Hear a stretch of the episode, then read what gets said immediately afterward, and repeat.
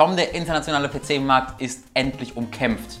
Das Monopol von Valve, das wir mit Steam aufgebaut haben, wird endlich angegriffen. Hurra! Von Good Old Games, die haben ihren eigenen Klienten auf den Markt gebracht. Ist es nicht schön? Sind wir nicht alle glücklich darüber? Weißt du, was noch besser ist? Es ist völlig scheißegal, welchen Klienten du benutzt. Du kannst immer PaySafeCard nutzen, um mit beiden zu bezahlen. Ganz egal, ob du jetzt mit Steam bist oder also dem, der, dich der Regierung anschließt oder den Rebellen von CD Projekt und bei GOG mitmachst. Du kannst nämlich auf das gleiche zurückrufen. Die sind quasi, äh, PaySafeCard sind so Littlefinger aus Game of Thrones, weißt du, die das kontrollieren im Ah. Hintergrund, weißt du. Egal wer profitiert, sie gewinnen auf jeden Fall. Ich meine, wir machen Werbung für sie, sie haben im Grunde sowieso schon gewonnen. Jeder weiß, dass sie am Ende auf dem Thron sitzen werden. Und wenn ihr auf Seiten der Gewinner sein wollt, könnt ihr das auch jetzt machen, indem ihr euch dieser Bewegung PaySafeCard anschließt. Folgt meinem Ruf. PaySafeCard, PaySafeCard, hurra! Willkommen bei Hooked FM Folge 25. Heute zu Gast Mats Leutner. Wir reden über den Kickstarter-Erfolg Bloodstained Ritual of the Night, über die Enhanced Edition von Divinity Original Sin, über Assassin's Creed Syndicate und die Nintendo-Pläne für die E3 2015. Außerdem die Spiele Kirby und der Regenbogenpinsel, The Witcher 2, Assassin of Kings und The Witcher 3 Wild Hunt.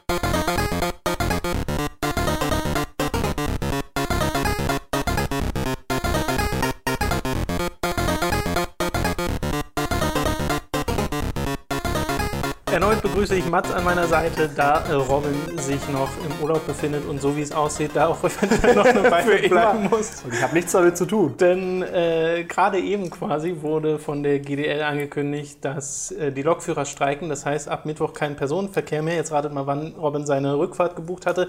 Richtig, am Mittwoch. Der Idiot. der Idiot. Äh, der muss jetzt mal gucken, wie der Streikplan ist, ob dieser Zug noch fährt, den er da genommen hat oder nicht.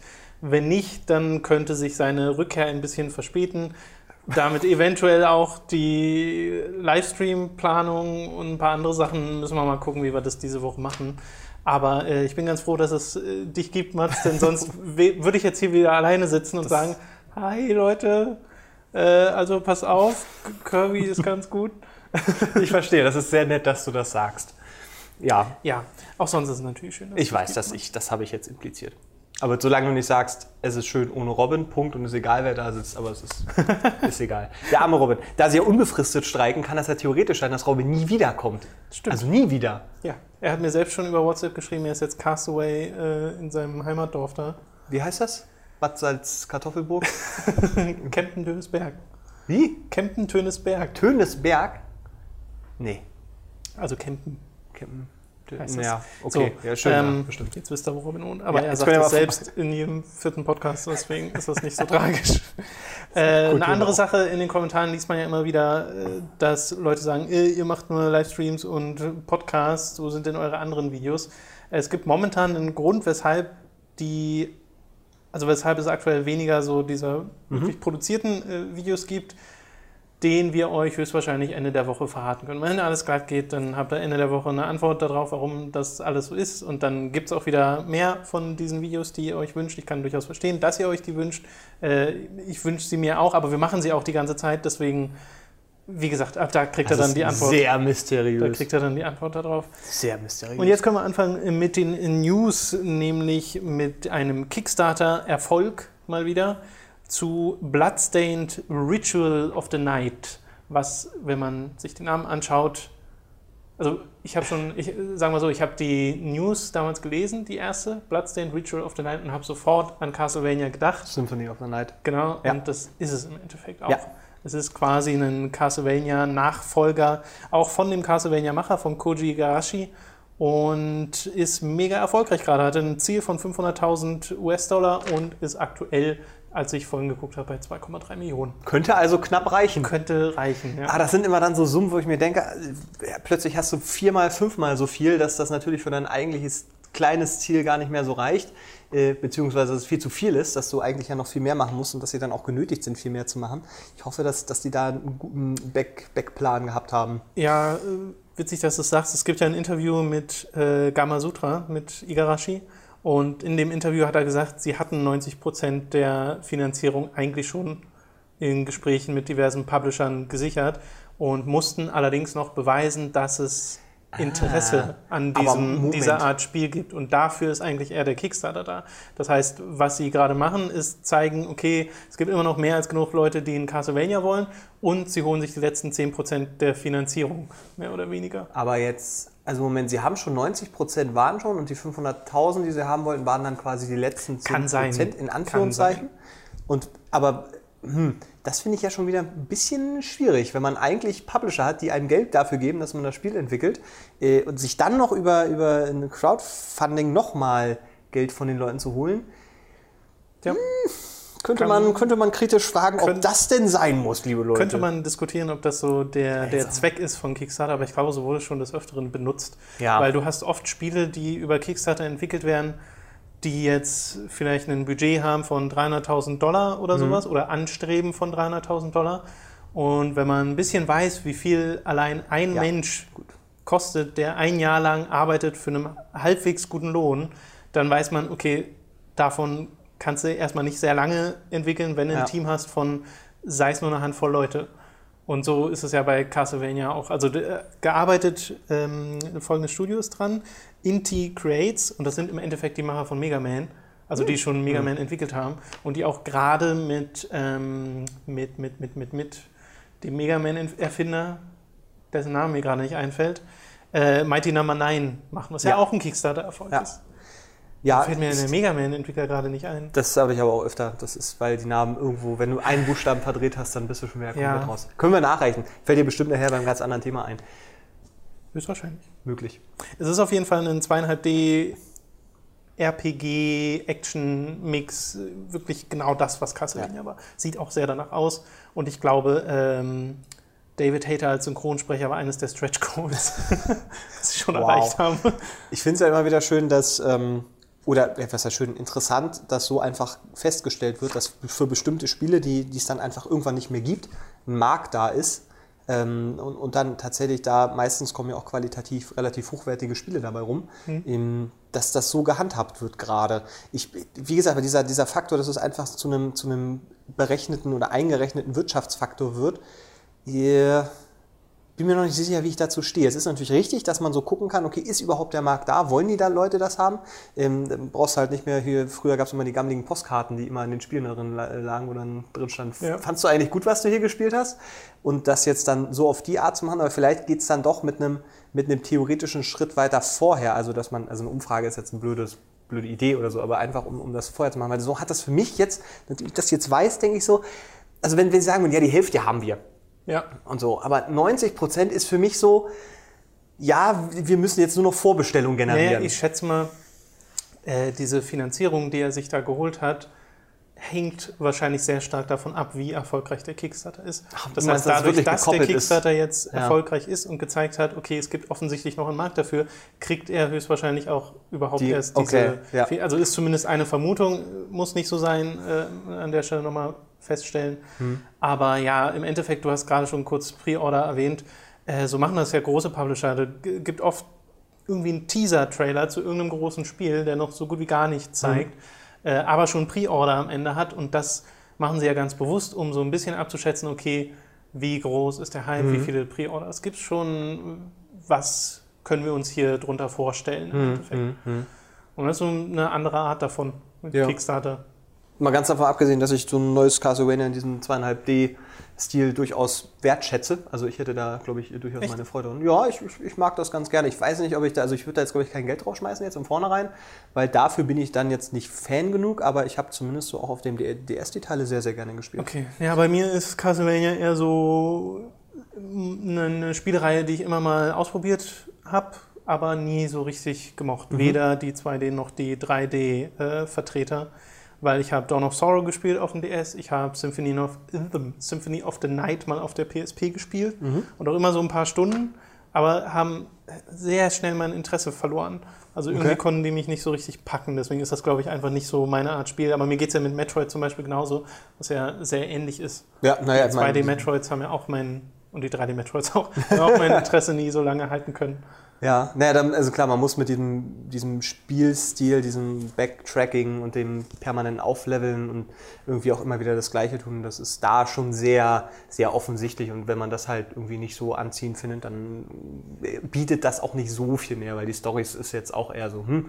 Ja, es ist Aber- so ein Erkundungsding, äh, bei Metroid ja ganz, ganz stark, auch die Atmosphäre. Ja, ja, Äh, und bei Castlevania kommt eben noch der App, das RPG-Element. Ja, und das hat mich halt wirklich immer auch lange bei der Stange gehalten. Also Genau. äh, die, die Waffen und so weiter. Also da gab es viele Möglichkeiten. Von daher, so, ich finde es nicht uninteressant. Und wie gesagt, scheint ja auch viele Leute zu geben, die das ähm, auch gerne nochmal wieder hätten.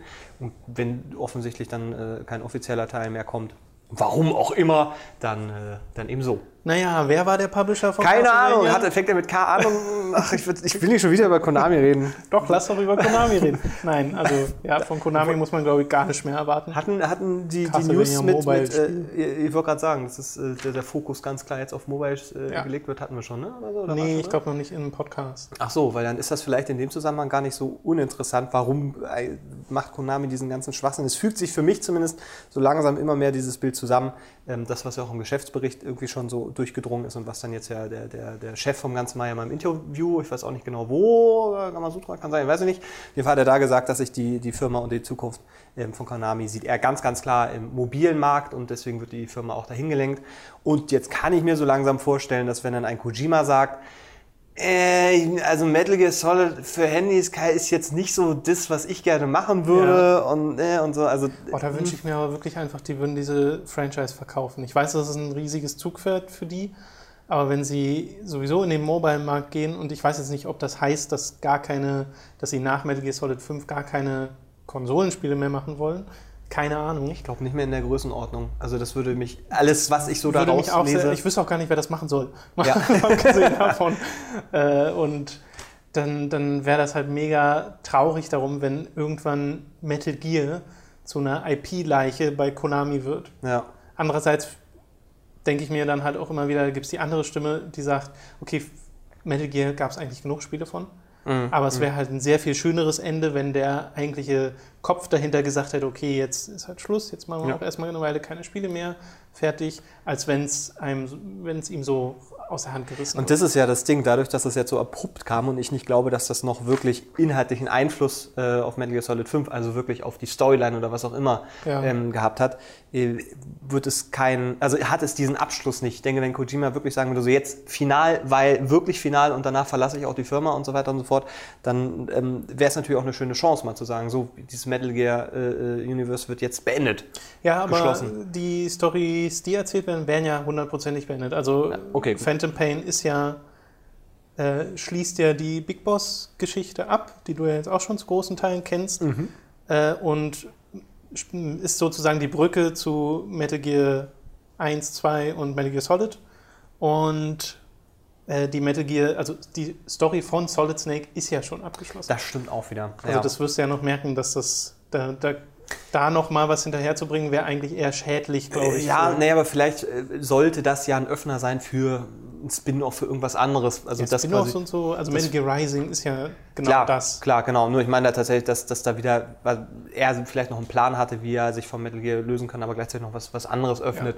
Und das wird man jetzt ja so zumindest erstmal nicht, nicht mehr erfahren. Aber ähm, das, äh, ja, wie gesagt, Castlevania, warum kein neues, warum und sowieso überhaupt. Und äh, die Fokussierung auf den mobilen Markt, Smartphone, Tablets, das scheint so das Ding zu sein für Konami. Und die gehen dann da also wirklich komplett offenbar 100% in die Richtung. Ähm, Wäre eine Erklärung, da wird sicherlich noch viel im Hintergrund Ja. passiert sein. Aber Möchte sieht's ich mal Moment aus. Hätte man geschickter machen können. Hätt- Ja, ein bisschen. Also viel ungeschickter nicht, das muss man ihnen lassen. Ja. Sie haben wirklich ganz konsequent alles angezündet, was irgendwie äh, Feuer fangen konnte. Und, Stell mir so vor, ähm, dass da so ein Meeting ist, wo einer gesagt hat, so, wir machen jetzt Mobile. Äh, ab wann? Ab jetzt! Und dann alles eingerissen. und die Leute direkt geschossen, die da stehen und gerade so, oh. Direkt den, den äh, Head of Games oder so von Konami erschossen noch am Konferenztisch. Einfach geköpft. Äh, mich, was mich wirklich noch interessieren würde, ist dann, ob die, äh, ob es vielleicht irgendeine Resultierung von dieser ganzen Entscheidungspolitik und auch dem Umgang mit Kojima und Co. sich ein bisschen in den Verkaufszahlen niederschlägt. Äh, was er, kann man wahrscheinlich nie feststellen. glaub ich kaum. Ähm, aber Das glaube ich kaum. ob es da Leute gibt, die wirklich sagen, okay, ich möchte an diesem Punkt diese Firma, die so mit ihren Leuten umgeht und die auch mich als Fan äh, nicht so behandelt, wie ich eigentlich gerne behandelt werden möchte, ähm, auch gerne mal eins auswischen und kaufe dieses Spiel jetzt erstmal nicht. Ja, kann ich total verstehen, diese, diese Denke. Aber auf der anderen Seite trifft die wischst du dann, genau, Ja. dann Kojima Productions und allen Entwicklern, die da harte Arbeit reingesteckt haben, die kriegen das dann halt auch Ja. ab. Ja, klar. Und äh, klar, also da gibt es viel für und wider. Ich glaube, da gibt es keine richtige moralische Antwort drauf, zumal wir Ja, auch noch nicht mal eine richtige Antwort auf alle Details hinter dieser ganzen Konami-Geschichte haben. Das kann ja auch. Wir merken nur, dass sich Konami sehr holprig äh, bewegt in dieser ganzen Geschichte. Wir wissen nicht so ganz, was Kojimas Rolle nun war in diesem Streit. Wir wissen, dass Guillermo del Toro jetzt sagt, er findet das ganz schön scheiße, dass seine Spiele so immer wieder fehlschlagen. äh, und ja, es wird sich so nach und nach zusammensetzen, ja. denke ich. Sehr interessant wird das Ja. nochmal. So, die nächste Neuankündigung, oder nicht Neuankündigung, die nächste Ankündigung ist äh, zu Divinity Original Sin. Dieses Spiel erschien ja letztes Jahr für den, war es letztes Jahr? Ich meine, es war 2013 schon, oder? War es schon 2013? Ist das echt schon so alt?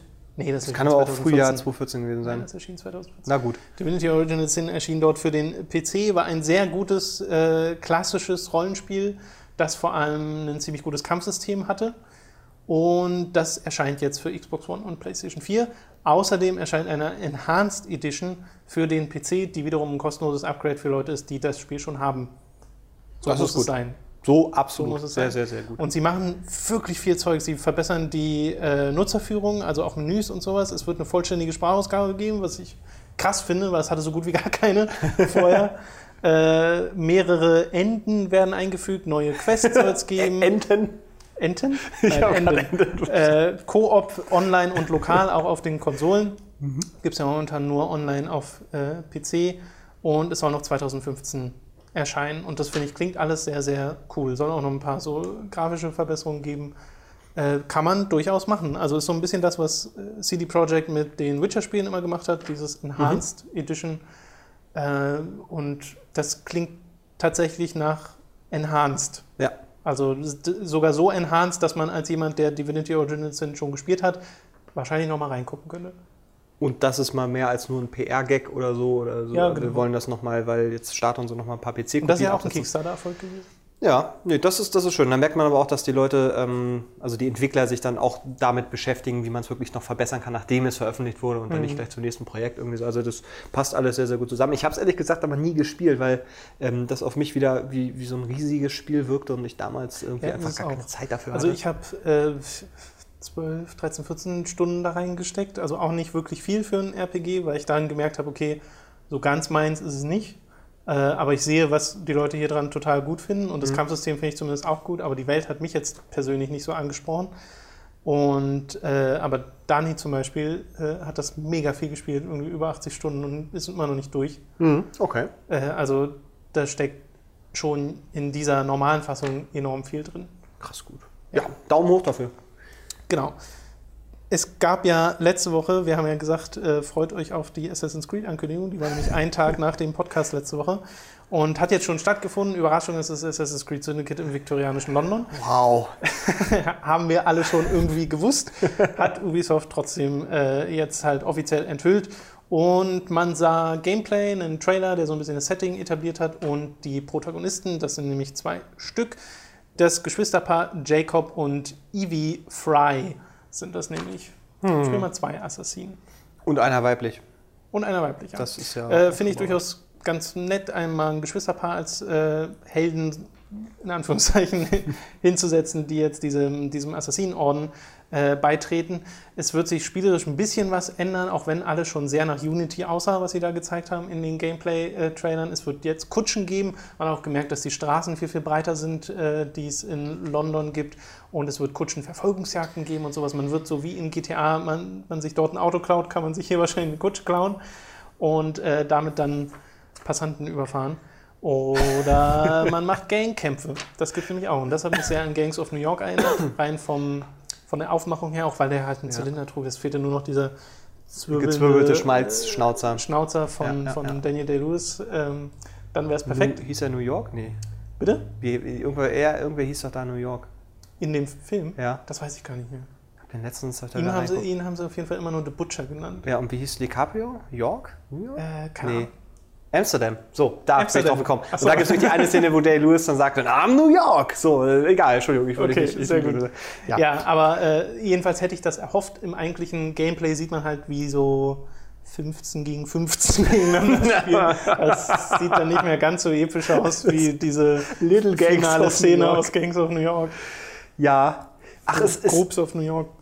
Ja, Äh, Ja, es ist, es, also wie, wie, wir, wie du ja schon das letzte Mal gesagt hast, äh, die einzige große Überraschung wird jetzt sein, ob es jetzt Syndicate oder, oder eben nicht Syndicate heißt oder äh, so. Ich, ehrlich gesagt, ähm, was ich dem ja zugute halten muss, ist, dass sie wirklich einen Gameplay-Trailer gezeigt haben, der offensichtlich echt war und Ja. äh, schon sehr gut repräsentiert, wie das Spiel gerade aussieht. nicht rumgefaked. Nicht rumgefaked, weil dafür sah es an ganz, ganz vielen Ständen äh, Zu Stellen schlecht aus. zu schlecht Ja. aus, wirklich. Also was sowohl Animation angeht, was das Verhalten der, äh, äh, der Passanten angeht, also dass dann der Protagonist um die Ecke kommt und man sieht einfach, wie, wie die Figuren geladen werden im Hintergrund noch so mit dem Arm kurz so rumschlacksen, bevor sie dann äh, ganz normal ihren, ihren Weg gehen. Ähm, Was Pop- mich ein bisschen so. erstaunt, weil das ist ja dann wirklich ein Engine-Problem. Also ich dachte ja, das wäre in Unity alles wirklich halt, weil sie zum ersten Mal diese Engine benutzen Mhm. und alles äh, nicht genug Zeit gehabt, um das technisch zu polieren. Und klar kann jetzt bis zum Release da auch noch poliert werden, aber äh, das dann so zu zeigen, finde ich zum einen, wie gesagt, gut, weil es halt nicht gebullshittet ist, von wegen hier, wir, wir machen euch hier irgendwas vor.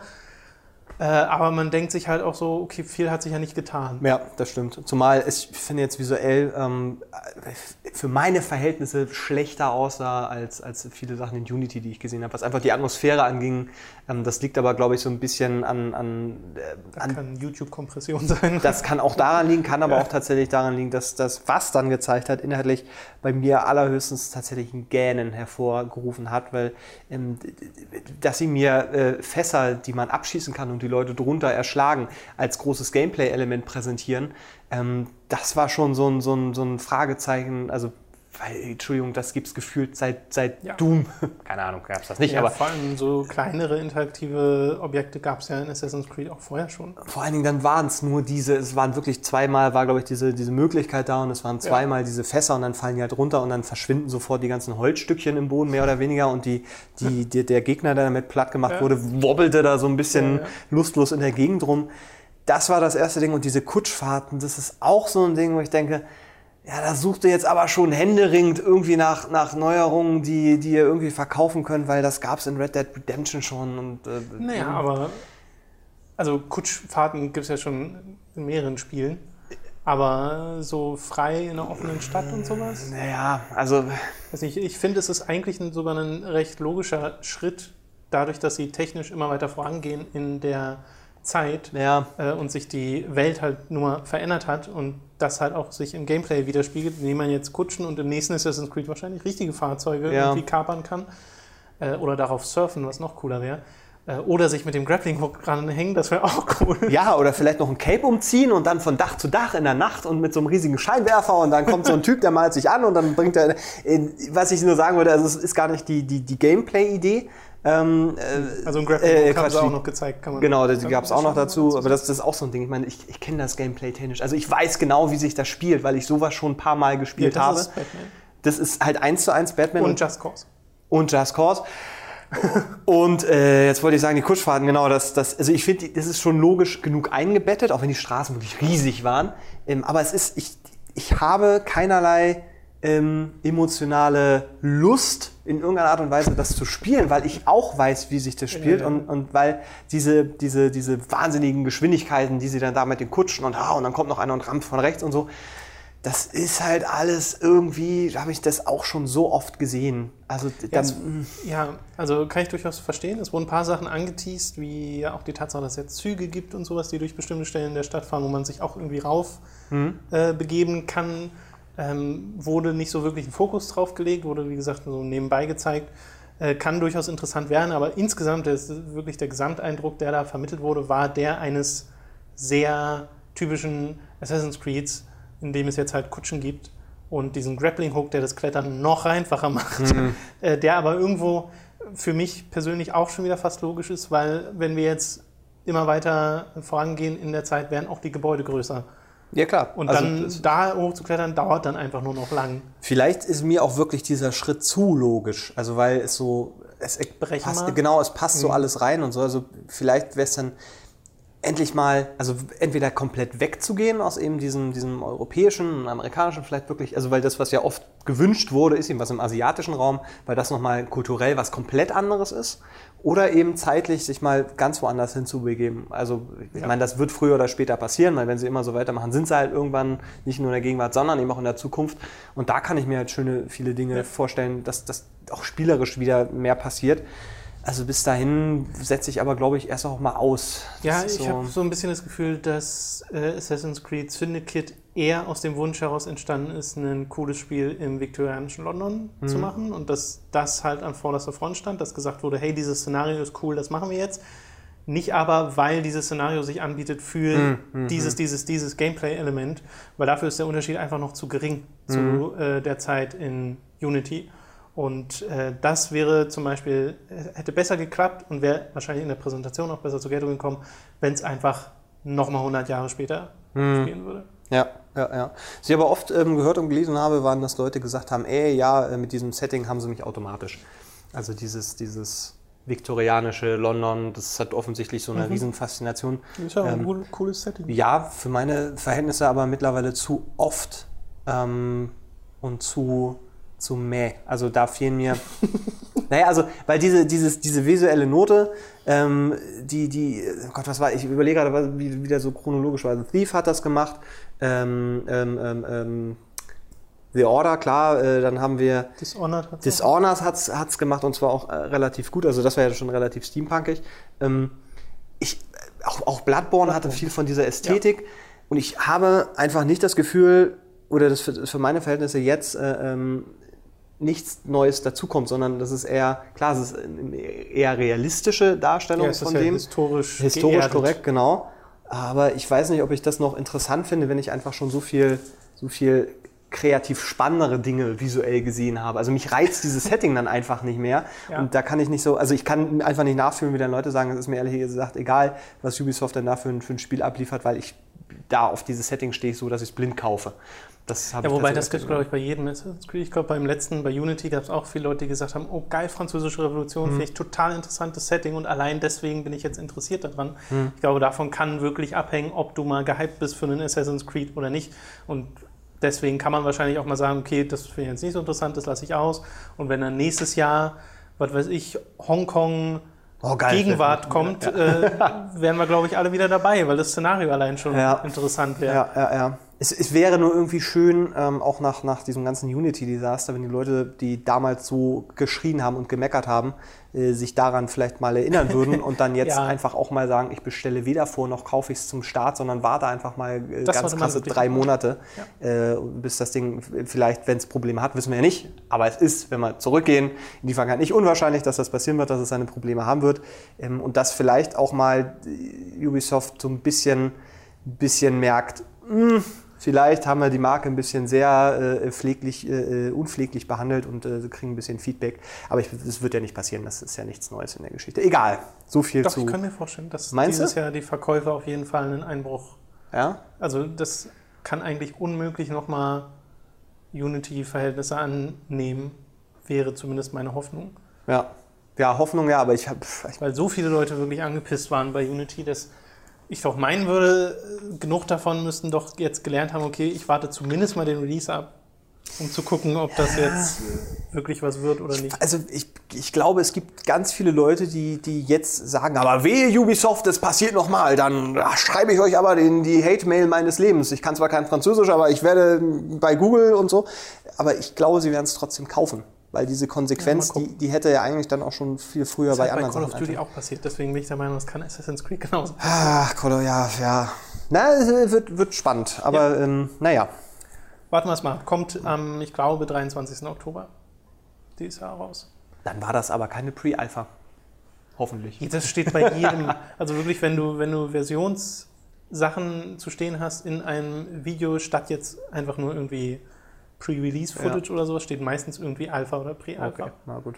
Weil ich glaube, Beta-Phasen gehen sehr kurz in der Spielentwicklung Wenn es die noch gibt. und sind dann meist auch schon so vermarktet, dass man da irgendwie selbst mitmachen kann und sowas. Hm, Ja. hm, hm, hm, hm. So, die letzte News für diese Woche ist mal wieder Nintendo.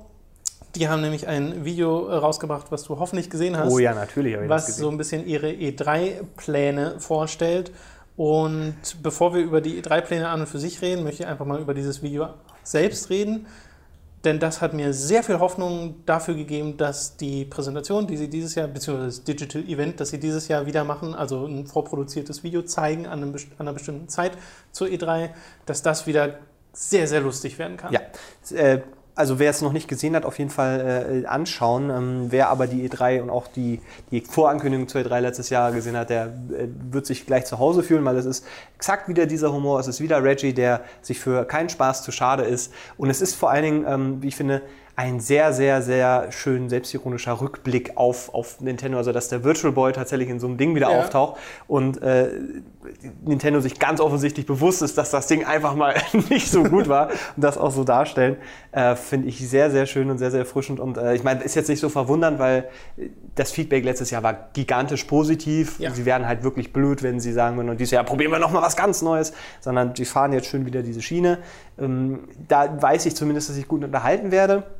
Äh, von daher, also so viel verlieren können sie nicht, weil mit so viel rechnen tue ich nicht, außer dass es unterhaltsame, äh, ein unterhaltsames Video wird. Jetzt Erwartung hat, zumindest an die Art und Weise der Präsentation, weil man jetzt halt eine Messlatte hat. Das stimmt, und letztes Jahr, ja. Aber Weil letztes Jahr haben wir uns ja alle gedacht, ja, mal gucken. so, Weil wir haben alle im Endeffekt einen Nintendo Direct erwartet, glaube Mhm. ich. So. Und dann war es ja wirklich was sehr, sehr anderes. Es hatte zwar Elemente vom Direct, aber es war von der Präsentation sehr viel frischer und unerwarteter und halt, hat, hat wirklich Spaß gemacht. Die Reaktion von uns produziert. könnt ihr euch noch anschauen. Das Giga-Video gibt es noch von der, müsst ihr einfach mal E3 2014 Nintendo Giga in der Suchleiste eingeben bei YouTube und dann dürftet ihr dieses Video finden. Und äh, wir konnten ja alle kaum fassen, was wir da sehen für die Ja. ersten drei Minuten. Und das hätte ich gerne wieder. Ich glaube, was du meinst äh, mit von wegen, ja, viel erwarte ich mir nicht, ist einfach von den Spielen. Inhaltlich, Ja, genau, inhaltlich. ist wirklich das, das, genau. Also ich, ich erwarte nicht, dass sie mir zehn Spiele zeigen, von denen ich noch nichts gewusst habe und denke, oh mein Gott, die Wii U und Nintendo ist gerettet. Ne, ne? Aber ähm, ich, ich, klar werden sie sicherlich was zeigen, also Star Fox oder so, was wir noch nicht, was man noch nicht gesehen hat, Stimmt. was einfach ähm, ähm, dann so ein Aha- und Wow-Effekt hat. Aber die Präsentation, selbst wenn es nicht das Level erreicht vom letzten Jahr, was- echt schwierig ist, wenn man diesen Anfangskampf mit, mit Reggie und, und Ja. äh, äh, Iwata da gesehen hat, der, den kannst du nicht toppen. Plus halt einfach mal diese, diese Robot-Chicken-Nummer, das, das war, äh, äh, war ja Aber auch da war ja auch aber so dieses Ding, ne, der, die Ankündigung, wie sie gemacht wurde, war super. Aber es ging halt nur um die Charaktere in Smash Bros. Richtig. Das war ja, ich habe schon wieder vergessen, wofür es war. Ja. Es war für mich einfach der, einer der schönsten Nintendo-Momente, die ich seit langem hatte, weil man einfach sehen kann, dass, dass eine Firma, die Ja. eben Milliarden umsetzt und einer der ganz großen ist einfach, dass sich da die, die, die Köpfe hinstellen und in so einem vorproduzierten Video einfach herrlich Genau. äh, gut gemacht aufs, aufs, auf die Mütze geben. Wobei, ich, was ich da zum Beispiel nicht so mochte im Nachhinein, ist, wie sie Zelda gezeigt haben. So sehr Klar. Ja. hey, guck mal, das ist Zelda, so sieht's aus, Sie statt hatten- jetzt einen richtigen Trailer rauszuhauen, der mal ein bisschen mehr Ja. macht. Das, ja, stimmt, da kann man im Detail über viele Sachen sicherlich auch noch wieder, äh, wieder ein bisschen hm, die Nase rümpfen. Es war ja auch so, dass, dass klar die Qualität dann abflachte. Irgendwann kam wieder so eine, diese sehr Gemütlichkeit von, von Yoshi, Ja. was einfach klar sehr sympathisch, aber auch sehr langatmig war und dann so ein bisschen das Tempo rausgenommen hat. Aber Bei Splatoon wussten wir alle noch nicht, wie. richtig, das war einfach nur weird.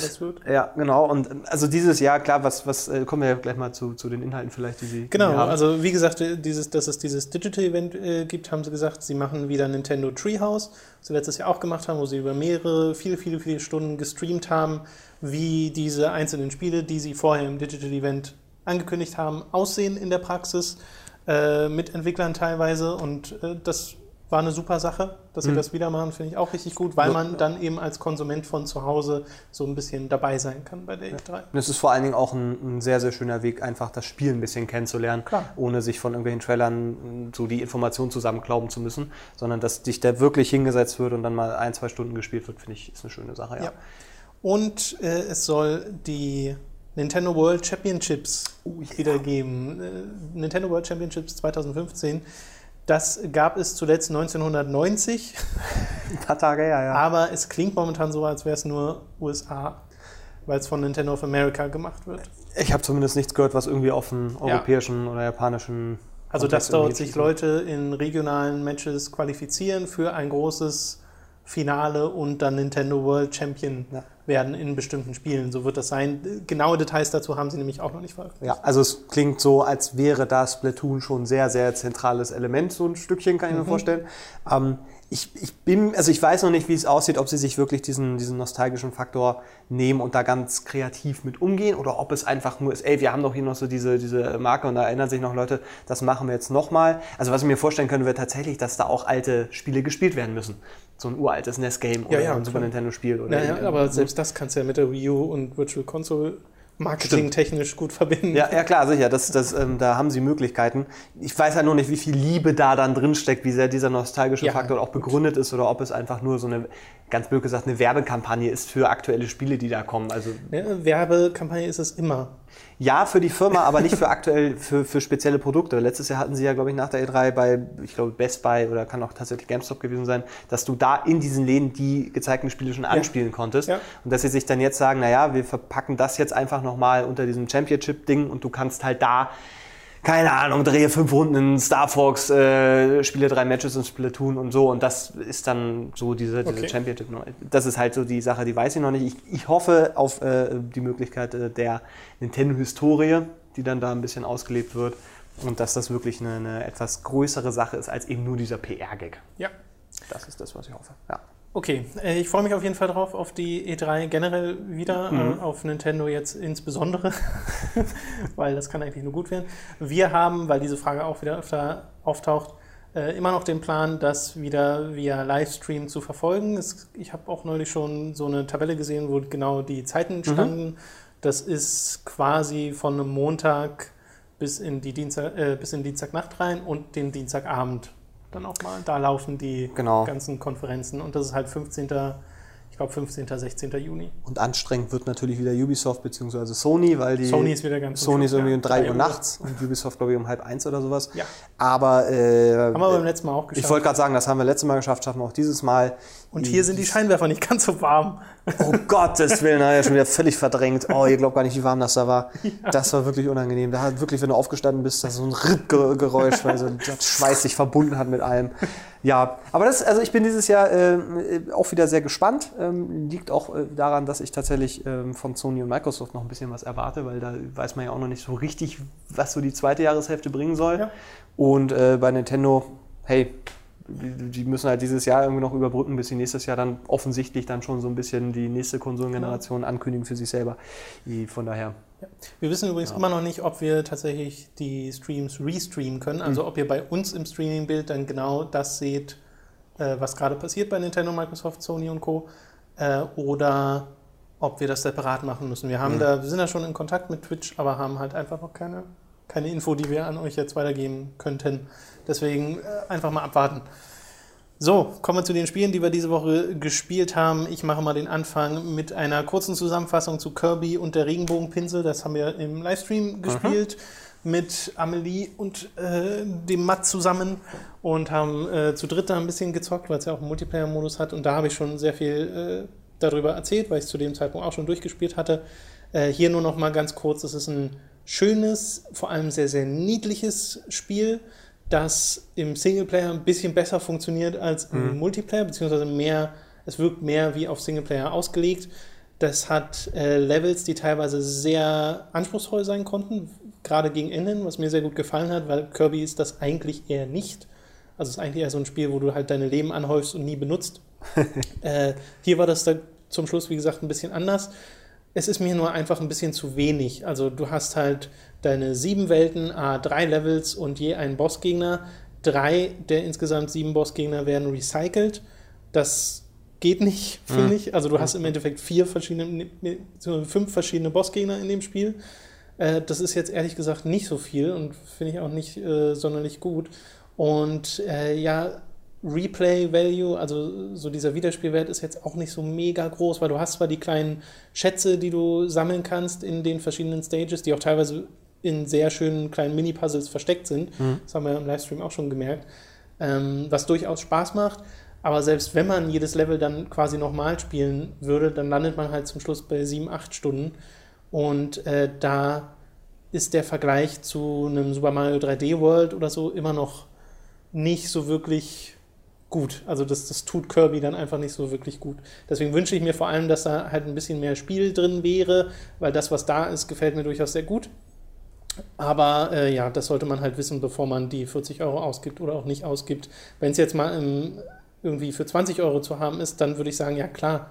Also warum nicht? Äh, total einzigartige Optik mit diesem Knetzeug. Ja. Wobei einzigartig ist natürlich in Anführungszeichen, gab es früher ja auch schon mal in so Spielen wie Clay Fighter oder Neverhood. Ja, wobei Kirby das schon sehr, sehr gut und sehr konsequent macht, ja, finde ich. Das, das sieht sehr, sehr gut aus. Auch mit den Animationen und so. Ja, das ja, ja. alles so ein bisschen den, den Stop-Motion-Flair. Äh, ja, deswegen so, ist so ein Spiel, wo ich sage, ja, nett, hinterlässt jetzt keinen allzu großen Eindruck bei mir, weil es spielmechanisch halt das ist, was Canvas Curse schon auf dem Nintendo DS war, ohne sich jetzt wirklich viel Neues einfallen zu lassen. Und der Rest ist Kirby. Das klingt auch schön. Ja. Würde ich so hinten auf die Packung drucken. Der Rest Der ist einfach Rest ist Kirby. Kirby. Ja, ein eigenes Genre, Kirby. Genau. Hat es dir denn Spaß gemacht Ähm, ja, mir hat es tatsächlich Spaß gemacht, ähm, aber ich finde, man hat schon sehr deutlich gemerkt, dass dieser Mehrspieler-Modus einfach ja, ein bisschen draufgezwungen wurde.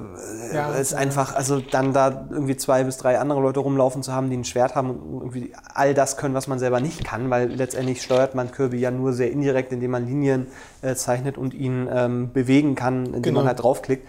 Ähm, darauf ist, sind eben auch die Level äh, äh, ausgerichtet und das merkt man halt in dem Moment, wo du Leute hast, die können springen und so, ist das ja, der nimmt sich ein bisschen, bisschen äh, irgendwie gegenseitig, kannibalisiert sich. Kannibalisiert. Kanni kannibalisiert, wollte ich sagen, genau. Ähm, was ich auch noch ein bisschen schade finde, ist tatsächlich, dass du, wenn du das alleine spielst, ja primär also eigentlich nur aufs, äh, auf dein Gamepad guckst. Ähm, wo Ja. die Auflösung einfach natürlich nicht so toll ist wie entsprechend beim Fernseher. Ah, das heißt, das Spiel sieht da einfach etwas schlechter aus, als es eigentlich aussehen würde auf dem Fernseher. Das ist so eine, ja, lässt sich halt dann da nicht anders machen, aber ähm, ja, ist ein bisschen schade einfach ist. man. Also weil ich Ja. ganz selten hochgeguckt habe und wenn ich mal hochgeguckt habe, dachte ich einfach, wow, das ist einfach, es sieht so schön aus und äh, hier noch ein Detail, da noch ein Detail, das kriegst du aber alleine nicht mit.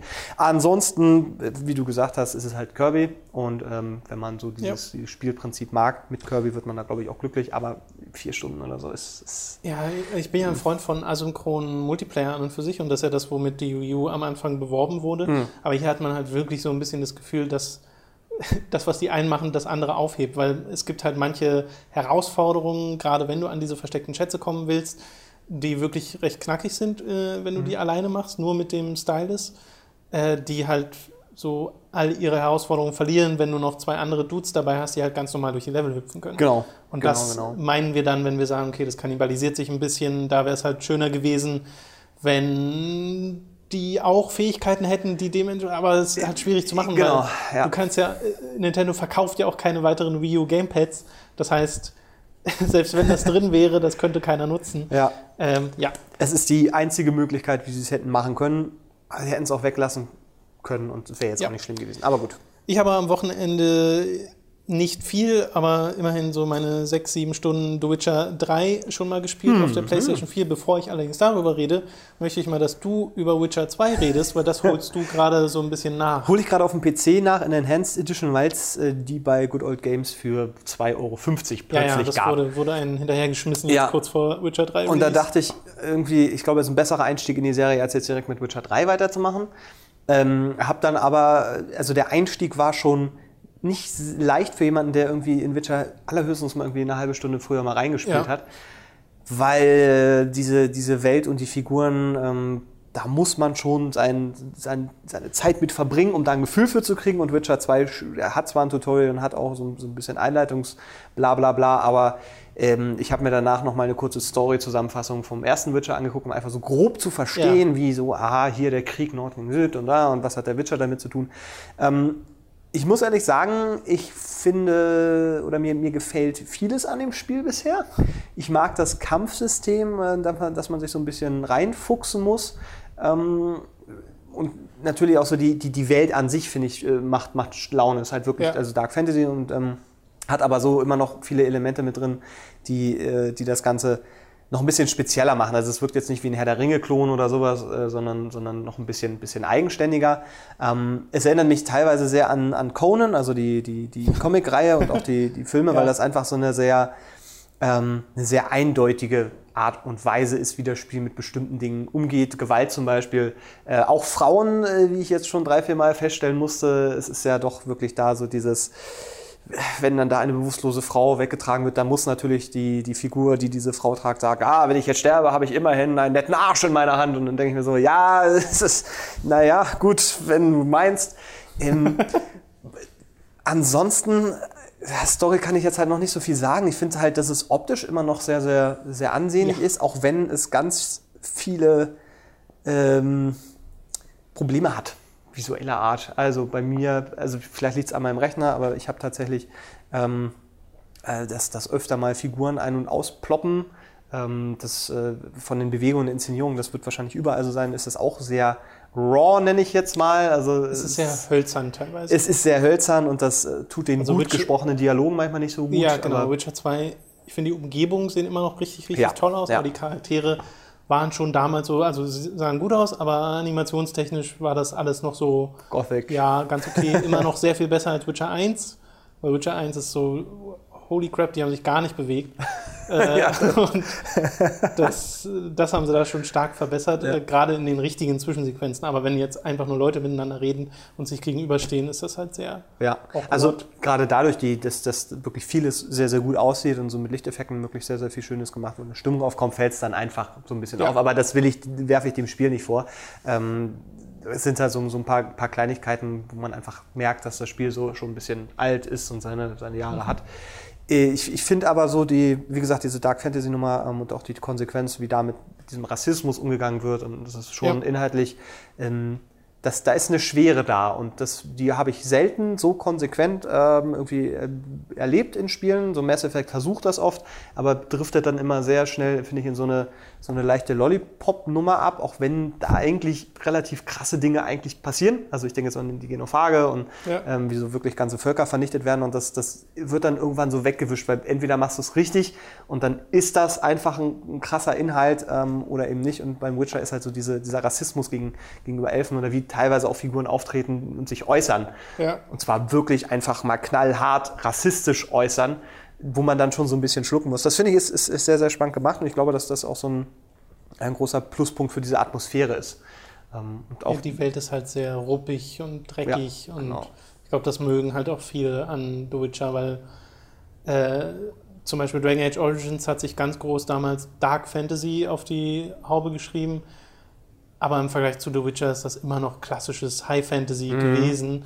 Und das Einzige, was da halt, was, was EA oder BioWare dort als Dark verstanden haben, ist das ganze Blut, aber bei Witcher ist das wirklich alles. Ja, also du hast halt auch ganz oft im ersten Witcher allerdings noch mehr als im zweiten moralische Entscheidungen, wo du eben wirklich einfach mal theoretisch da sitzen könntest und 15 Minuten die Vor- und Nachteile von beiden abwägen könntest und am Ende dir trotzdem sagst, keine Ahnung, ja, warum muss ich jetzt diese Entscheidung treffen? Äh, da war der zweite Teil, wie gesagt, nicht ganz so gut drin wie der erste, aber äh, der zweite Teil hat dafür so Sachen wie, dass halt das halbe Spiel an eine Entscheidung gekoppelt ist, weil der komplette zweite Akt äh, hängt von einer Entscheidung freue ich ab. mich auch drauf, ja. ist Aber krass. es ist, äh, ich brauche glaube ich noch ein bisschen, um wirklich reinzukommen, so das Ja. mit den ganzen Namen und das muss ich mir erstmal dran gewöhnen. Aber ich bin sehr, also hat, überrascht mich jetzt nicht, dass ich es mag, hätte ich schon vorher gedacht. Aber äh, ich, ich freue mich, glaube ich, noch eine ganz gute Vorbereitung auf den Ja. dritten Teil, den du jetzt ja dann schon Genau. spielst. Witcher 2 ist auch gar nicht so unfassbar lang, wenn man sich jetzt nicht mit allen Nebensachen beschäftigt. Deswegen kann man das eigentlich relativ gut nachholen vor dem dritten Teil. Weil storytechnisch macht äh, The Witcher 3, das können wir, können wir jetzt den flüssigen Übergang machen, nicht so sonderlich viel, um dich reinzuholen. Also es gibt so ein Intro, das so ein bisschen was zur gesamten Lore erzählt, zu dieser Welt, in der äh, man da unterwegs ist. Allerdings werden da halt innerhalb von drei Minuten 15 Fantasy-Namen gedroppt, die du halt sehr schnell wieder vergessen hast, wenn du nicht ohnehin schon weißt, okay, das ist der, dieses Land ist dort und äh, das hängt so zusammen und so. Also das, das erklärt dir da nicht im Detail, ist jetzt kein, kein Händchen halten, was das angeht, aber so diesen ganz grundlegenden Konflikt, äh, die grundlegende Motivation von Geralt, die er am Anfang von The Witcher 3 hat, die wird äh, super schnell klar. Also so könnte man theoretisch auch quer einsteigen und man wüsste ganz genau, okay, das ist also ein Witcher, und Garrett will jetzt das machen, also gehe ich mit ihm auf diese Reise und weiß so ungefähr, das ist mein Ziel, das ich vor Augen habe. Okay. Das, das fand ich dann wiederum ganz, ja, schon fast beeindruckend, weil die Story, die erzählt wird in The Witcher und auch mit den Büchern vorher erzählt wurde, ist ja sehr, sehr, sehr, sehr umfassend. Also das Bücheruniversum, muss man aber dazu sagen, steht quasi separat zu den Witcher-Spielen. Die Witcher-Spiele spielen alle, die Witcher-Spiele spielen alle nach den Büchern, soweit ich weiß. Und der Autor von den Büchern, der Andrei Stapkowski heißt er, glaube ich, ähm, hat damit nichts zu tun. Also Okay. es gab mal ein Interview mit Eurogamer, glaube ich, vor ein paar Jahren ähm, mit dem Autor und der hat halt gesagt, Spiele interessieren ihn nicht so. Er hat das zwar so halt gestattet, dass CD Projekt das macht und die geben sich auch alle Mühe, äh, ihm da gerecht zu werden Mhm. mit diesen Geschichten, aber er spielt ihn nicht mehr, er guckt sich das nicht mehr an, Okay. ihn interessiert das einfach nicht, weil er auch das nicht möchte, dass, wenn er sich das anguckt, dass seine weiteren Geschichten beeinflusst werden dadurch. Ah, okay. Ja, Was das mir ja- total einleuchtet, deswegen kann ich das äh, durchaus verstehen. Nur das sollte man vielleicht äh, wissen. So, äh, The Witcher 3, wie gesagt, nur sechs, sieben Stunden gespielt auf der PlayStation 4 und bin, also äh, könnte im Endeffekt das sagen, was du vorhin zu The Witcher 2 gesagt hast. Mir gefallen viele Dinge an diesem Spiel und auch so ein paar nicht. also es hat, macht einfach ein paar Sachen äh, sehr ähnlich wie The Witcher 2, zum Beispiel, dass das Inventar jetzt nicht das übersichtlichste aller Oh Gott, Inventare ja, ist, stimmt, dass es eine Gewichtsbeschränkung gibt für äh, Geralt. Und ich hasse Gewichtsbeschränkungen in Rollenspielen. Das ist aber auch so ein bisschen eine persönliche Sache, weil du hast halt auch in diesem Spiel wieder unfassbar viel Loot. Und du willst ja immer sammeln, sammeln, sammeln. Ja. Und dann, ah, du hast zu viel, musst was wegschmeißen oder verkaufen. Und immerhin kannst du hier dein Pferd jederzeit rufen, wenn du in der Welt unterwegs bist. Und wenn du auf dem Pferd sitzt, bist du nicht langsamer. Weil Okay. dein Pferd halt mehr tragen kann als du, Ja. was ja Sinn macht. Ja. Und dann kannst du halt schnell zum, zum nächsten Dings reiten, zum nächsten, zum nächsten Dorf mit dem nächsten Händler. Kippst den da die Eimer Gibst den den Eimer mit Besenstielen und, und ja. sagst, gib mir jetzt Geld dafür. Okay. äh, wenn er dann genug Geld hat, weil hier ist ja so, dass jeder Händler nur eine beschränkte Anzahl von Ah, okay. Ja, äh, ja, ja, Gold ja, ja. oder nee, ich habe jetzt leider vergessen, wie die Währung heißt. In Orens waren es ins, äh, in Witcher 2 ist es eine andere, weil ja das Gebiet äh, gerade mitten im Krieg ist und von den von Nilfgaard so übernommen wird und besetzt und äh, das ist halt so auch so ein ganz zentraler Konflikt in dieser Mhm. Welt gerade, der sehr interessant dargestellt wird und meine Güte werden hier teilweise finstere Sachen erzählt. Also ich habe so eine der Hauptquests gemacht, da sollte man, äh, das erzähle ich jetzt mal nur grob, ähm, einen Turm, der besessen zu sein scheint oder verflucht zu sein scheint von irgendwelchen Geistern, äh, mal halt untersuchen und schauen, was da vor sich geht.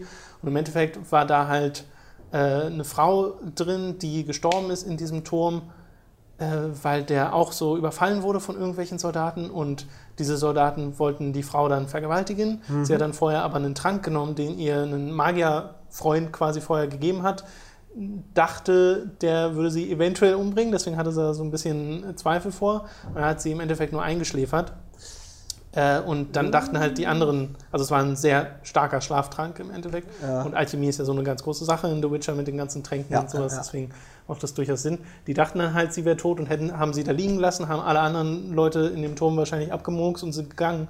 Und als sie wieder zu sich kam, waren nur noch Ratten in dem Turm und die haben sie dann bei lebendigem Leib gefressen, weil als sie zu sich kam, war sie noch nicht ganz bei Bewusstsein, hat also bewusst miterlebt, ohne schreien zu können oder die, Ja. sich kommunizieren zu können, wie Ratten in ihren Magen rein sind und so Zeug. Und das wird halt einfach so mal erzählt. Das wird nicht, das wird nicht gezeigt oder so, es wird einfach nur erzählt. Und ich denke mir, hau- pff. und Geralt ist halt so, okay. Und erzählt das dann halt dem Nächsten. Und ich denke mir so, Alter, könntest du mal wenigstens mit der Wimper zucken. Aber Geralt ist halt eine coole Socke. Ja, das stimmt. Im zweiten Teil wird ja auch gedroht, dass er äh, bei lebendigem Leib äh, gehäutet und dann äh, umgebracht wird. Also so, dass das der interessiert Todesstrafe. nee, so. der ist da sehr. Das war ja auch ganz lustig, wenn im Hintergrund irgendwie alles explodiert, wenn man ja auch im, im Krieg irgendwie anfängt im zweiten Teil und er einfach dann locker nochmal hier, ach Ja. Mensch, wir haben uns da irgendwo getroffen, wo war das denn noch? Ach ja, Mensch. Ja, okay. Aber das finde ich krass. Also da wird auch wieder sehr schnell deutlich, okay, diese Welt ist äh, bitter, bitter böse an manchen Stellen. Äh, und das gefällt mir an und für sich auch ziemlich gut. Also die Geschichte hat dann auch halt auch noch ein Ende, sogar mit quasi Fortsetzung folgt. Das äh, erzähle ich jetzt natürlich nicht. Und ihr müsst keine Angst haben, das ist jetzt nicht irgendwie, wie gesagt, ich bin ja nur sechs, sieben Stunden drin. Ist also eine der ersteren Quests, die man äh, so machen kann. Deswegen ist das jetzt auch kein großer Spoiler. Hat auch mit der Hauptstory tatsächlich überhaupt nichts zu tun. Ähm, Aber finde ich, war einfach nur mal eine Situation, die so ein bisschen widerspiegelt, was hier so in dieser Welt abgeht. Und die Welt ist eben eine der großen Stärken von The Witcher, auch in der äh, rein visuellen Gestaltung, weil du halt durch verschiedenste Dörfer gehst, die dann natürlich in einen Wald übergehen, der dann wiederum natürlich in einen Sumpf übergeht und alles wirkt sehr handgemacht. Also beziehungsweise natürlich. Ja. Nicht so dieses, in Oblivion zum Beispiel fand ich, wirkte die komplette Spielwelt sehr wie aus einem Generator, aus einem Weltgenerator. Und das hast du hier halt überhaupt nicht. Du hast einen Wald, der halt auch wirklich wie ein dichter Wald aussieht. Und die Vegetation ist super dicht in diesem Spiel, was ich toll finde. Ähm, äh, ja, deswegen habe ich da sehr viel Spaß dran. Kampfsystem ist sehr ähnlich wie in Witcher 2, finde ich. Auch wieder halt ganz normale Nummer mit dem Stahl und dem Silberschwert für die verschiedenen Monster oder Menschen. Und äh, dieser Switch passiert hauptsächlich automatisch, also eigentlich muss man gar nicht mehr so viel machen. Du hast die fünf Zeichen, die so deine Magie darstellen, die du taktisch einsetzen kannst. Und ich hatte so Sachen, dass ich selbst Monster, die jetzt vielleicht ein paar Level über mir sind, äh, durchaus besiegen konnte, indem ich einfach sehr geschickt ausgewichen bin, indem ich meinen Schutzzauber zum Beispiel benutzt habe, der ja so einen, eine Attacke quasi abprallen lässt und später mit äh, Upgrades im, in den verschiedenen Skillbäumen sogar noch erweitert wird, dass das äh, möglich ist, dass man da nicht sofort aufgeschmissen ist. Äh, und das macht mir Spaß, also weil es halt eben ein Kampfsystem ist, wo man zwar durchaus einfach nur draufkloppen kann, aber im Endeffekt mehr erreicht, wenn man so ein bisschen abwägt, okay, wie reagieren gerade die Gegner auf mich, wo weiche ich aus, wo sehe ich eine, ein Opening und schlag dann selbst zu. Das gefällt mir an und für sich sehr gut. Und es ist mega brutal. Du hast halt dann so äh, Sachen, wo Garrett den Finishing Move macht, der jetzt nicht immer extra animiert ist als Finishing Move, sondern du hast, hast halt einfach den letzten Schlag und der zerschneidet das Monster halt genau an der Stelle, wo du geschlagen hast. Also dass das Viech dann halt so ein, so ein, so ein äh, Ghoul von Schulter bis äh, linke Hüfte, wenn man mal geteilt ist und dann so in zwei, zwei Stücken da liegt. Da dachte ich auch so, oh, krass. Also das war ja schon Teil 2 brutal und auch schon im ersten Teil brutal, Ja. aber das wird jetzt hier nochmal ein bisschen Durch die Technik. auf die Spitze getrieben, wahrscheinlich, genau, weil es jetzt geht. Ja, naja, klar. Hat mich ein bisschen an Metal Gear Rising erinnert, und Weise, wie die da teilweise auseinanderfleddern. Äh, ja, was ich nicht so gut finde, ist an und für sich das, wie das Skillsystem funktioniert, wo du kriegst relativ viele Skillpoints, aber so ein einzelner Skill in, was weiß ich, irgendeinem Alchemie-Ding, wo dann steht, die Dauer deiner Tränke wird um 5% erhöht, sowas finde ich mega langweilig. Also Okay. das war früher ein totaler Standard in MMOs und auch in Rollenspielen wie Diablo oder sowas. Mittlerweile finde ich sowas auch mega langweilig, weil du hast dann im Endeffekt Skills, die erst wirklich was bringen, wenn du die vollen fünf Punkte drin hast und die Dauer so, der Tränke ja. um 25% erhöht wird. Dass es merkbar sich verbessert. Genau, weil ja. wenn ich da einen Punkt reinmache, dann das merke ich doch überhaupt nicht. Das könnte ich mir dann auch sparen. Da bin ich einfach kein so großer Fan von. Ich weiß, es Aber geht wie- da wahrscheinlich manchen Leuten Wie, anders. wie spez also weil so Dark Souls und so, das ist ja tendenziell nicht anders. Wenn du da levelst, hast du erstmal auch keinen direkten Effekt. Ja, bin Oder? ich auch kein so großer Ach Freund so, von. okay, Wobei nee, bei ist- Dark Souls oft, äh, wenn du zum Beispiel einen Boss besiegt hast und gerade durch ein komplettes Gebiet gegangen bist, levelst du ja meist gleich um drei, vier, fünf Punkte okay, ja, auf. das und wenn du die jetzt alle mal in Vitality stecken würdest, würdest du sehr wohl Das merken, stimmt, dass okay, da ein das Unterschied Gutes Argument. ja. äh, existiert. Aber gerade zum Schluss von Dark Souls ist es auch total irrelevant. Also, okay, ist auch ein, eigentlich ein blöder Vergleich, aber ist mir nur gerade eingefallen, dass das ja vom, vom Nee, ist ja Grundgedankensystem be her. berech berechtigter Einwand. Ähm, ja, das sind so meine initialen Gedanken zu The Witcher 3. Wie gesagt, alles noch am Anfang. Von der Story kann ich noch nicht so viel erzählen. Ich, mir gefällt sehr, wie es sich erzählt. Äh, Ich hatte auch schon eine Situation, wo du da äh, in so einem Schloss unterwegs bist und halt Geralts ja doch sehr trockene Attitüde auf so ein paar noble, adlige Leute trifft. Äh, das war sehr, sehr unterhaltsam. Man muss sich wirklich an einigen Stellen laut loslachen, weil das einfach sehr witzig geschrieben war. Äh, deswegen bin total dabei und will da mehr erkunden und so. Ja. Bin in den letzten Tagen einfach nicht so viel dazu gekommen. Weil ich gestern zum Beispiel die ganze Zeit ein Video geschrieben habe, äh, was hoffentlich morgen, aber halt irgendwann diese Woche kommen wird, was sich dieser Downgrade-Thematik mal annimmt. Jetzt nicht speziell zu The Witcher 3, auch wenn das so der Auslöser ist dieses, äh, dieser ganzen Sache, aber äh, insgesamt sich einfach mal anschaut, okay, was, was gab es so für Downgrades in der Vergangenheit, äh, was gab es für Bullshots schon vor 20 Jahren, äh, weil dieses Thema ist einfach kein neues, was es aber nicht okay macht. Das ist, äh, glaube ich, eine, Ja. weil ich habe gerade überlegt, ob wir jetzt da nochmal drüber reden wollen, weil du hast ja schon äh, zu mir gesagt, so, es, ist, es sieht halt nicht so aus wie die PC-Version und es sieht halt Also nicht so aus einen, wie die Trailer. Es gab einen Downgrade, kann man einfach sagen. So. Es gab einen Downgrade. Die E3 äh, Trailer äh, von, ja doch, die E3 Gameplay-Sachen von 2014 und der Trailer von der VGX 2013 sehen einfach sehr viel besser aus als das, was man jetzt spielt, selbst auf dem PC mit Ultra-Einstellung. Ja, so. Und ich finde, da ist an, an dem Punkt, ähm, es ist eigentlich müßig, dass man das wieder sagen muss, aber das hat nichts damit zu tun, dass The Witcher jetzt kein, also es ist ja ein hübsches Spiel und es sieht ja offensichtlich auch toll aus und es ist ja auch gut und dir macht es ja auch Spaß. Da geht's bei dieser Diskussion einfach nur darum, dass du als Entwickler verdammt nochmal in der Pflicht bist, deine Kunden nicht zu verarschen. Und in dem Moment, wo auch, passiert ja offensichtlich gerade auch bei CD Projekt, wo vehement mehr oder weniger äh, nicht zugegeben wird, dass es das gab, obwohl jetzt Ja. mittlerweile ist klar ist, dass es das gegeben hat. Ähm, das, das geht einfach nicht und dann muss man auch überall denselben Maßstab anlegen und wenn man bei allen anderen Entwicklern über das meckert, dann muss man auch hier meckern und deutlich sagen, Ja. dass das nicht geht. Aber wirklich, also meckern im Sinne von das kritisieren und Ja. sich durchaus beschweren, aber nicht die Heugaben auspacken und sofort den kompletten Entwickler verurteilen und als Das- äh, böse genau. Teufel darstellen. Genau, genau. Weil klar, sie machen halt gerade wirklich sehr aktiven Fehler und setzen sich ein bisschen in die Nesseln mit dieser ganzen Nummer. Äh, aber das macht ja nicht all ihre vergangenen Überhaupt nicht. Leistungen genau. wett und auch nicht Witcher 3 als Spiel. Weil wir reden halt, das muss man sich immer mal wieder zu, ins Bewusstsein holen, nur über die Grafik. Genau. Und es äh, geht nicht darum, dass wir immer die beste Grafik wollen und das ist so, weil dieses, ja, aber es geht doch nicht immer nur um die Grafik. Es geht auch nicht um die Grafik. Es geht darum, dass hier mit falschen Dingen äh, oder dass den Kunden den möglichen falsche Dinge versprochen wurden, die nicht gehalten wurden. Und das nennt man Kundenverarsche. Es geht um Transparenz und Ehrlichkeit. Ja, so. Und das ist eigentlich alles, was man dazu so sagen muss. Genau, mehr dazu in einem Video, äh, wie gesagt, hoffentlich morgen. Schön. Sollte morgen passen. Sehr schön. Bin schon ziemlich weit. ja, sehr gut, sehr gut, sehr gut. Okay, äh, ich glaube, damit sind wir relativ durch. Magst Ja. du noch über was reden? Wir Jetzt bei einer Stunde sind gut dabei. Nö, auch eigentlich, nö. Ich spiele gerade noch so ein bisschen Red Dead Redemption nebenbei, aber das ist Das also kann man immer machen. kann man immer mal machen, auch wenn mir da, weil ich das immer noch so in Erinnerung hatte, äh, wieder aufgefallen ist, dass da bestimmte äh, Story-Dinge einfach nicht erzählt werden.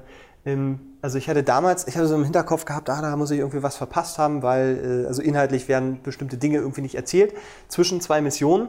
Also ich kann mal ganz kurz, also es geht am Anfang darum, dass man sich eben eine große Waffe beschaffen muss, um in ein, ein, ein Fort einzudringen, Ja. äh, wo der böse Schurke sitzt. Ähm, aber dieser Weg von, äh, ich will da rein zu, ich sammle diese Riesenkanone und zusammen mit dem, um dann das zu machen, ich glaube, das fehlt. Also ich, ich bin mir nicht hundertprozentig sicher, aber es ist so, Beim dass, Spielen ist mir sowas nicht aufgefallen, dass, glaube ich.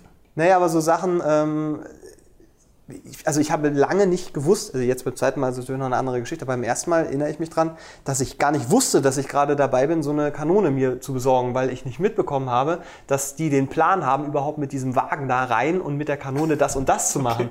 Und da sind immer wieder zwischen den Missionen, habe ich das Gefühl, entweder kriege ich es nicht mit oder es fehlen einfach ganze Informationsblöcke. Und ich erfahre erst, wenn dann äh, äh, im Gespräch dann, dann John sagt, ja, jetzt müssen wir das und das machen, denke ich, ach so, offensichtlich müssen wir jetzt das und das machen. Warum? Also ich, ich, muss ich nochmal drauf achten. Ich frage mich gerade, ob das wirklich fehlt oder ob es wirklich einfach nur so Sachen sind, wie, weil du ja teilweise mit Leuten zusammen reitest und sie dir dabei was sagen. Da achte ich aber eigentlich auch immer schon drauf. Aber äh, möglich. Ja, also weiß. es sind jetzt so ein Ich paar kann mich Sachen da nicht genau gut, Ja, ja. gut genug dran erinnern, als dass ich das wirklich. Das ist, das ist mir nur aufgefallen, dass es immer wieder Momente habe, wo ich denke, was, wann habe ich diese Informationen denn bekommen?